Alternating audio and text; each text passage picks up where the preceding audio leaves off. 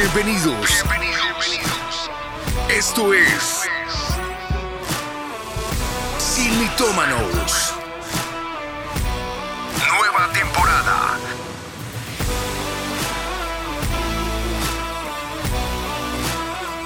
Atendidos por sus propietarios.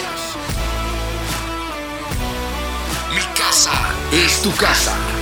Siga usted. Bueno, listo para la cárcel. ¡Ey, no! Eso es trampa. Eran seis, no cinco. No, eso es trampa. Yo ya no juego más. ¿Sabe qué? Me, me regalo. Díganme si eso no es verdad. A uno jugando se le sale el carácter y más cuando no hay juego limpio. no, el mío fue juego limpio. No, no, no, no, no. Cuando hay trampa sale todo lo que, lo que se ve en, en, eh, en cualquier tipo de deporte. Miremos cualquier tipo de deporte, fútbol, básquet, eh, algunos que son, pues bueno, sobre todo los que son de contacto, ¿no? Pero hay unos que son más fuertes como rugby o como fútbol americano. Ese tipo de deportes que sacan el carácter, sacan lo bueno y lo malo, sacan eh, los que son sangre fría o sangre caliente, los que tienen un carácter impulsivo, bueno, sacan por lo general lo peor de las personas. Por eso dice el dicho, en el juego y en la mesa se conoce el caballero. Y bueno, como pueden ver, hoy les saludamos de una forma un poco diferente. Bienvenidos a este programa de Sin Mitómanos en esta temporada Mi casa es su casa. Siga usted. Eh, en este vamos a estar hablando de lo que es la competencia, la famosa competencia. Bueno, y pues responderemos juntos muchas preguntas, como eh, hasta qué punto la competencia es buena. Eh, ¿Es lo mismo ser competitivo a ser competente? Eh, ¿En qué casos es sana o en qué, en qué casos es mala la competencia? Porque yo creo que hasta cierto punto vamos a ver cómo en algunos casos puede ser buena, pero en la mayoría de los casos es mala. Y la competencia pues negativa siempre va a destruir las personas, las familias. La competencia no es saludable si va ligada a los celos, a las envidias y sin que nos demos cuenta puede que estemos permeando nuestro hogar, nuestras relaciones, nuestras amistades y las estemos destruyendo por eso que se llama la competencia. Hay una línea bien delgada en el tema que queremos eh, desenmascarar el día de hoy y esta línea tiene todo que ver con el mito del día. Y el mito del día es mucha gente quiere verte bien, pero no mejor que ellos. Frases como esta le dejan a uno dando vueltas la cabeza. Y vamos a ver hasta qué punto es verdad o es mito, ¿no? Eh, pues yo creo que eh, como introducción a este programa, vamos a ver qué es la competencia y les vamos a contar un poquito de lo que somos aquí en nuestro hogar, eh, con nuestros hijitos, qué hacemos en este tipo de situaciones, ¿no? ¿Cómo nos comportamos en estas situaciones? Bueno, primero queremos definir qué es la competencia. Según la RAE, define competencia como una disputa o contienda entre dos o más personas sobre algo. Es una oposición o rivalidad entre dos o más personas que aspiran a obtener la misma cosa. Esto es como persona o como un grupo rival. También es definido como una pericia, una aptitud o idoneidad para hacer algo o intervenir en un asunto determinado. Entonces aquí vemos que hay como definiciones negativas, pero definiciones que también pueden verse positivas. Teniendo eso en mente un poco, ¿por qué no pasamos a responder algunas preguntas que ya muchos de ustedes nos han puesto en redes, eh, que nos hablan respecto a este tipo de temas? Eh, la primera, digamos que están resumiendo la cantidad de preguntas que hay alrededor, eh, pero una de ellas dice, ¿quién es el más competitivo de la relación y en qué aspectos?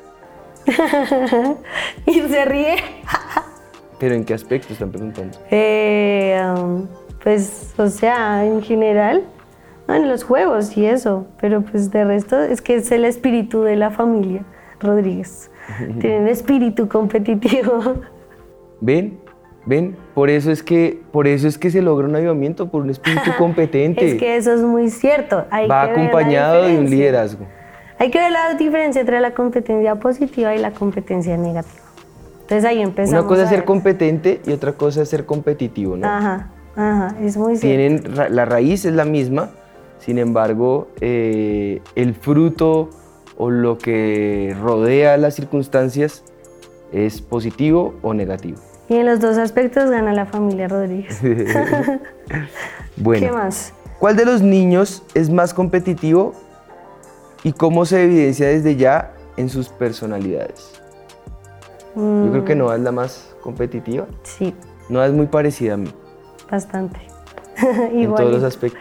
Pero sí, no, yo creo que en el tema de los hijos, no, nosotros podemos ver lo que ellos tienen como a veces que se ve como cosas negativas y transformarlo en lo que tú decías ahorita. Esa competencia es buena si se vuelven que sea una persona eh, competente y que aproveche esa competitividad para cosas positivas.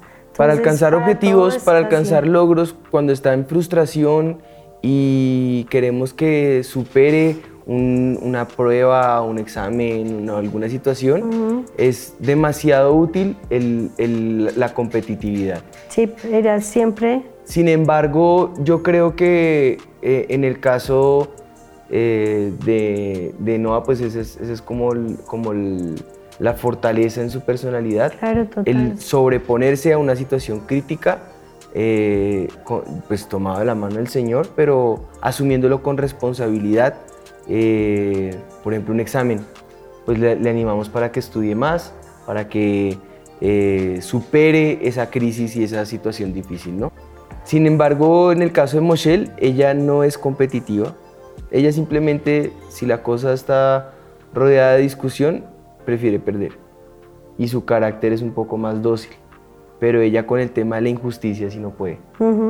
Ujú. y yo creo que es, esos aspectos en los niños que creo que es, Ahí es la, donde está la personalidad. la otra pregunta que nos decían de cómo educarlos en, en estas formas sin que tengan celos, contiendas. Bueno, eso siempre lo van a tener entre los hermanos, creo yo. Sí, la comparación entre... Es que la pregunta dice, ¿cómo educar a los hijos teniendo... De, de tal forma que no crezcan comparándose con los hermanos o teniendo celos? Los celos se generan dependiendo de las situaciones. Pero digamos que la comparación es algo innato. Pero los que no debemos compararlos somos los padres. No, pero ellos siempre se van a estar comparando, siempre Sí. van a estar viendo un referente, siempre está, va a estar viendo, pero porque él sí, yo no, porque este puede y yo no puedo, porque este, a este le dicen y a mí no me dicen, eh, o a este le dan y a mí no me dan, o el regalo de aquel fue y el mío no. Todo el rato van a estar mirando como esa situación como parte de su proceso de vida, pero es cierto lo que tú dices, no, ya hay un trabajo en los papás en donde uno puede desarrollar, multiplicar, potencializar las cualidades que cada uno tiene y trabajar en las debilidades de cada uno de ellos. Pero si uno ignora esas situaciones y por ejemplo con alguien como Noah que es competitiva, le alimenta la competitividad, van a sacar lo peor del carácter de ambos lados, porque a la otra que le, le es intolerante la injusticia y a esta que es competitiva, Dios mío, se podrían ir matando. Exacto, yo creo que en el tema del- de lo que estamos hablando hoy es que aprendamos a conducir nuestro carácter y sobre todo el tema que es la competencia. Si nosotros le conducimos a no a lo que es la competencia y la competitividad para lo bueno, pues va a ser una persona que siempre va a tratar de Capaz. ser mejor cada día. Si le conducimos a Moshel, el que no solamente diga como, ah, bueno, no pasa nada, es una persona que también se puede conformar con... No, que luego el día de mañana le pueden pasar por encima, eh, hacerle eh, injusticias o cosas y simplemente pensar que eso es normal. Entonces hay que saber desarrollar esas personalidades porque en Noah puede generarle capacidades. Eh, en Moshel hay que fomentarle un poco más esa, esa, esa Sin que pierda la parte de actitud, dócil y noble. sí, su docili- sin perder su, su docilidad, porque también esa es una virtud, ¿no? Claro. La blanda respuesta aplaca la ira, entonces con Moshel aplacar la ira es muy fácil. Sí, o sea, la realidad de lo que no podemos ser ajenos es que vivimos en un mundo donde se nos anima constantemente a la competencia, a que sean mejores, a que destaquen de los demás. Pero como siempre en Sin Toma nos queremos ir es a saber qué dice la palabra de Dios sobre esto. ¿Cómo podemos abordar nosotros la competencia desde una perspectiva correcta? Bueno, lo primero que tenemos que hacer es poder comprender eh, o en este caso es clave entender qué es la competencia en sí mismo, si es perjudicial. Eh, y nuevamente lo decimos, la competencia no es mala. Cuando te mides contigo mismo, cuando te quieres superar a ti mismo, cuando quieres eh, sacar una mejor nota o elevar las posibilidades, las capacidades que tú tienes, y ojalá que sea para honrar el nombre del Señor, pues en ese aspecto es totalmente positivo. Tenemos que ser competentes, tenemos que ser esforzados, tenemos que eh, de manera natural, eh, tenemos el deseo de fructificar, de avanzar, de multiplicar. De hecho, la, la bendición primaria en Génesis 1, cuando dice multiplicar y, fructificar, nos manda el Señor mismo a, a multiplicar. El Señor también nos da dones y talentos, los cuales pide no enterrar, sino ponerlos a producir. Eso habla de la productividad, de la capacidad de la persona de multiplicar lo que Dios le ha entregado. Pero la Biblia nos enseña que podemos esforzarnos para alcanzar metas y tenemos que dar lo mejor de nosotros eh, en todo lo que sea que nosotros hagamos. Pero mira lo que dice la palabra del Señor en Colosenses, en, capítulo, en el capítulo 3, eh, en, en el versículo 23, que dice, y todo lo que hagáis, hacedlo de corazón como para el Señor y no para los hombres. Es parte de nuestra labor entender que cuando nosotros estamos buscando una capacidad para eh, honrar y glorificar el nombre del Señor, pues es algo que es positivo. Pero cuando lo hacemos para generar celos en los demás, para pisotear a los demás, ya es con, con fruto de la carne en donde lo que estamos buscando es dañar al prójimo y ya no es algo que sea positivo. No podemos ser conformistas, donde eh, en, prácticamente donde vayamos eh, y que tenemos que ser, eh, entender que somos tierra deseable, entender que el Señor también nos llamó a ser cabeza y no cola, a estar siempre arriba y no abajo, es parte de la bendición del Señor.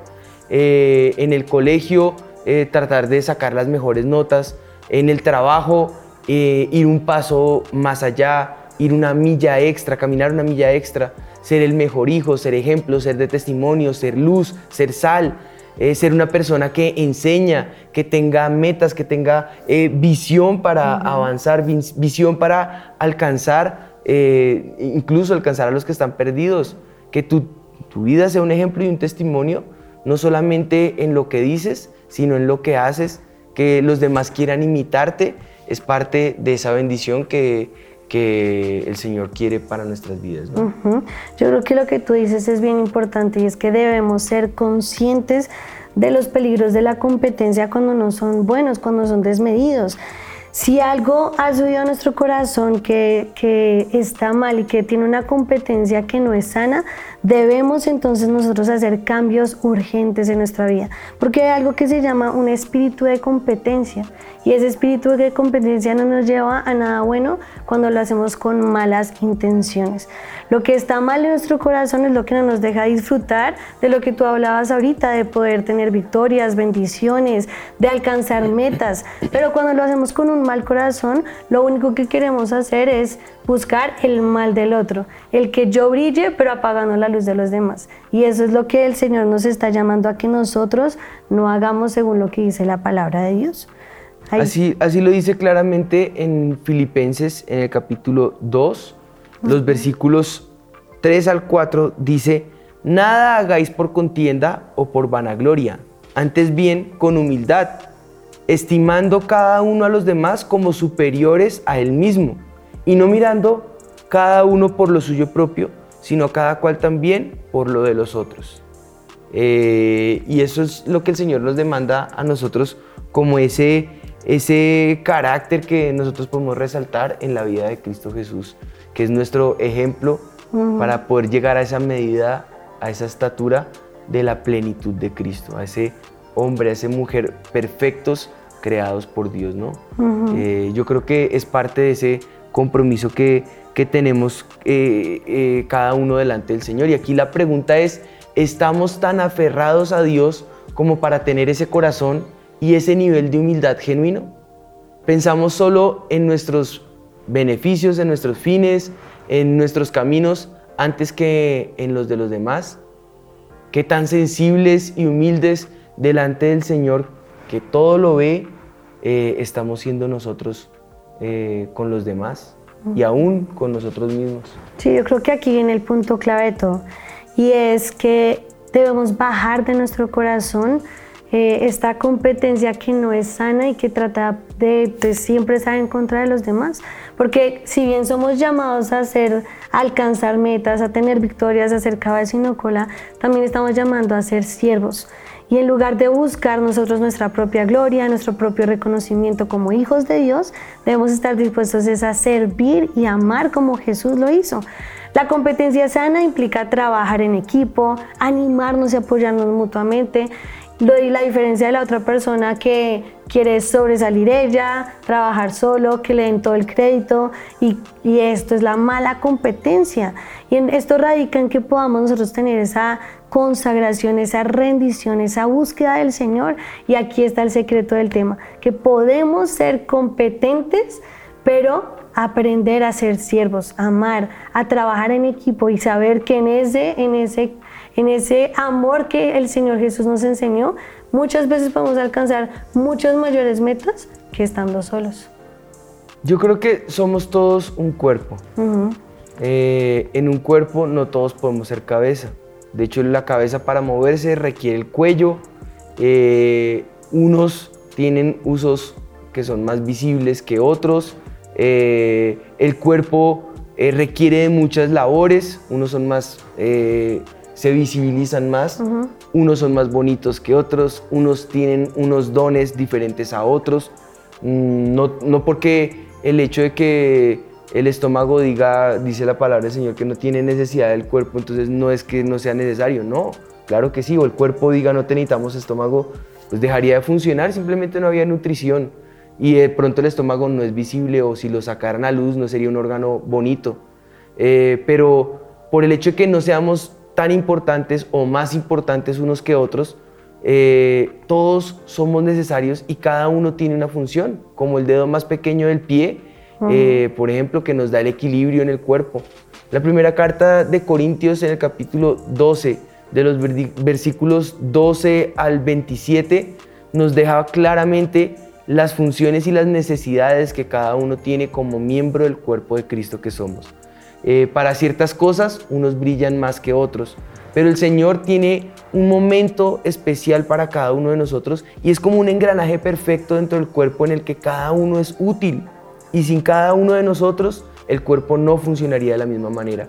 Él no se ha olvidado de ninguno de nosotros. Es como un partido de fútbol. No todos pueden meter goles. De hecho, no todos pueden jugar. Algunos están jugando, otros están en, en la banca. Pero cada uno desempeña un rol que hace que el cuerpo o el equipo pueda funcionar. Cada uno juega en la posición que le corresponde, pero todos con un mismo fin, todos dentro de un mismo equipo, esperando ese mismo fin, poder ganar, poder llegar a la meta, poder cumplir juntos la misma misión que tenemos como miembros del cuerpo de Cristo. Sí, yo creo que es muy importante esto también porque lo dice 1 Corintios en el capítulo 9, versículo 24, dice, no sabéis que los que corren en el estadio, todos a la verdad corren, pero uno solo se lleva el premio. Corred de tal manera que lo obtengáis. Todo aquel que lucha de todo se abstiene. Ellos a la verdad para recibir una corona corruptible, pero nosotros una incorruptible. Así que yo de esta manera corro, no como a la aventura, de esta manera peleo, no como quien golpea al aire, sino que golpeo mi cuerpo y lo pongo en servidumbre. No sea que habiendo sido heraldo para otros, yo mismo venga a ser eliminado. Yo creo que es hora de que tomemos esa decisión de humillarnos delante del Señor, de rendirnos y de someter nuestra carne eh, y correr la carrera de una manera correcta hasta el final, buscando obtener, sí, digamos que acá la capacidad o la competitividad está en lograr el objetivo, la meta, el gran premio, el premio supremo de poder llegar delante de la presencia del Señor y ser coronados. Pero hay maneras, porque si yo solo me enfoco en ser competente y en ser capaz, puedo buscar las maneras del camino corto, del empujón, del codazo, de la trampa, de, todo ese tipo de cosas que desarrolla esa misma competitividad. Más bien renuncio a eso busco un equipo como lo hago con el cuerpo de Cristo y juntos proceder a ese gran premio hasta lograr esa meta final. ¿Te imaginas esforzarte, desgastarte toda tu vida por algo que no va a valer la pena? Mm. Hoy yo con todo mi corazón te puedo decir, Jesús vale la pena. Él lo vale, lo vale todo. Seguirle es la mejor decisión y la única meta que tienes que poner en tu cabeza. Ir detrás de Él, caminar con Él hasta el final. Seguirlo a Él, dejando todo atrás, extendiéndonos hacia lo que tenemos por delante con el Señor. Amén. Vea lo que dice Hebreos 12.1. Por tanto, nosotros también, teniendo alrededor nuestro tan grande nube de testigos, despojémonos de todo peso y del pecado que nos asedia. Corramos con paciencia la carrera que tenemos por delante, puestos los ojos en Jesús, el autor y consumador de la fe, el cual por el gozo puesto delante de él sufrió la cruz, menospreciando el oprobio y se sentó a la diestra del trono de Dios. Nuestro peor error en la vida es desviar nuestros ojos de Él, compararnos con los demás, hacer las cosas que, que hemos visto en los demás solamente para poder llegar un poco más lejos que el resto, para ser vistos por los hombres y no por Dios. Si entendemos esto, se acabará la competencia que destruye familias, acaba amistades, se acabarían tantos celos, tanto rencor, tanta comparación que hace mucho daño dentro del cuerpo de Cristo. Y debemos entender esto hoy con madurez y oración. Nuestra oración es que Dios nos hable y nos enseñe que necesitamos entender que somos un cuerpo, que no tiene que sobresalir uno más que otro, sino que todos llegar a la meta que es puesto los ojos en Jesús, llegar a ser esa iglesia lista y preparada para cuando Él venga. Pues no se trata de quién es el mejor, sino se trata de saber cómo puedo yo unir fuerzas con otros y unirme en fortaleza para que juntos, con los talentos que tenemos y las capacidades que tenemos, podamos fortalecer el nombre del Señor y hacerlo real en medio nuestro, hasta que podamos glorificar el nombre del Señor y en definitiva alcanzar a los que están perdidos, alcanzar a muchos a través de nuestro mismo testimonio, ¿no? Nuestra fe nos llama a trabajar en equipo como un solo cuerpo, a celebrar los logros de los demás y apoyarnos en los momentos de dificultad. En lugar de compartir de manera destructiva, debemos eh, aprender a competir de manera constructiva, inspirándonos mutuamente, buscando el bien común, pero también eh, debemos ser avisados, estar atentos, ser sabios, ser sagaces de lo que nos rodea, de quienes están a nuestro alrededor para eh, lograr el objetivo eh, de eh, guardarnos como un solo cuerpo que somos, ¿no? Yo creo que podemos escuchar una vez más el mito que dice, muchos quieren verte bien, pero no mejor que ellos. Y no podemos permitir en nuestro corazón que sea un corazón egoísta. Hoy debemos pedirle al Señor la capacidad de alegrarnos de las victorias de los demás. Debemos alegrarnos del que sobresale tal vez más que yo, pero que cuando es por el bien del Señor podemos ir todos en esa bendición de lo que es correr al bien del Señor. Si admiras y sueñas algo que alguien tiene, alégrate y como ha enseñado el pastor, pues si lo quieres, pídelo también para ti. El Señor está dispuesto para darnos, es nuestro Padre Celestial que nos da todo lo que nosotros queremos y lo que necesitamos. Pero sobre todo que entendamos que siempre es importante ver cómo el Señor va a respaldar cuando nosotros queremos esa unidad. Él bien lo dijo cuando, cuando antes de ser llevado a la cruz, la oración de Él fue que nosotros seamos uno como el Padre y Él son uno. Pues yo creo que reconociendo eh, esta realidad y recordando también nuestro mito del día, eh, mucha gente quiere verte bien, pero no mejor que ellos. Eh, es una realidad en nuestro contexto, mm. pero es un mito para nosotros como hijos de Dios. Y debemos entender que no puede ser así. Alégrate con los demás, no ardas en envidia, no combatas ni luchas. Santiago en el capítulo 4 lo dice muy claramente, sino pide, eh, pídele a Dios y Él te va a dar lo que necesitas. Mira a la gente, a sus necesidades. Mira a los sueños que Dios tiene y cómo Dios ve cada uno de estos sueños. Y de esa forma que tu fin siempre sea agradar el corazón de Dios sobre todas las cosas.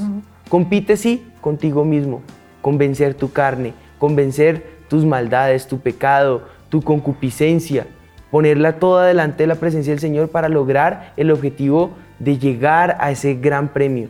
Pero mírate en el espejo de la palabra y por favor, corre tu carrera, la tuya, que es única y diferente a la de los demás. Debemos entender que nuestro valor y nuestra verdadera identidad no proviene de las muchas habilidades, los muchos logros, las muchas victorias, sino que nuestro valor radica y siempre va a radicar en ser amados y aceptados por Dios, por Dios tal como somos. Porque Él nos creó a todos no únicos, Él nos llama a vivir una vida centrada en Él, no en la competencia desenfrenada y que no es sana, sino siendo competentes, excelentes, siendo ejemplos y siendo esa punta de lanza que somos llamados a ser, pero siempre en esa bendición del Señor. Pues oremos. Padre, te damos gracias por este tiempo y declaramos tu bendición sobre nosotros, Señor.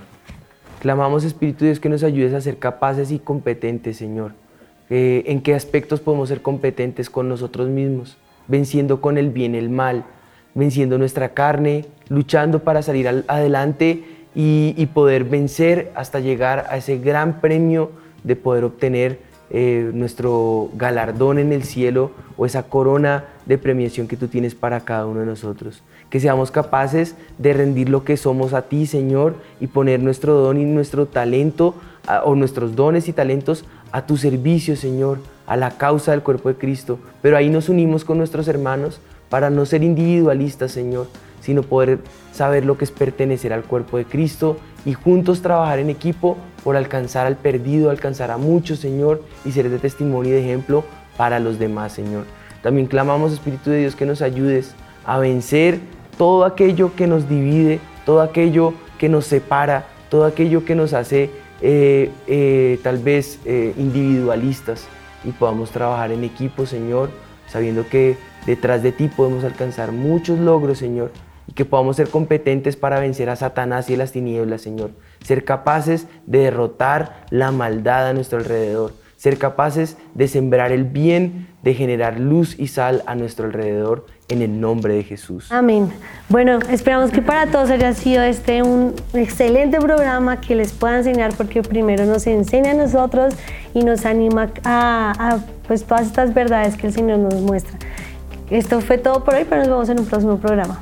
Compartan este programa para todos los que sea que estén pasando por estas situaciones o a los que puedan edificar, que lo podamos distribuir. Recuerden que esto está en todas nuestras plataformas, en un formato podcast, ciertamente, pero que es distribuido en todas las plataformas.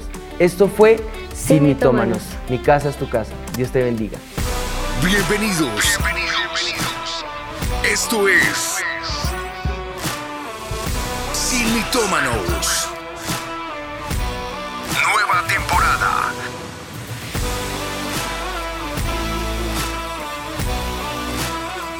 Atendidos por sus propietarios. Mi casa es tu casa. Siga usted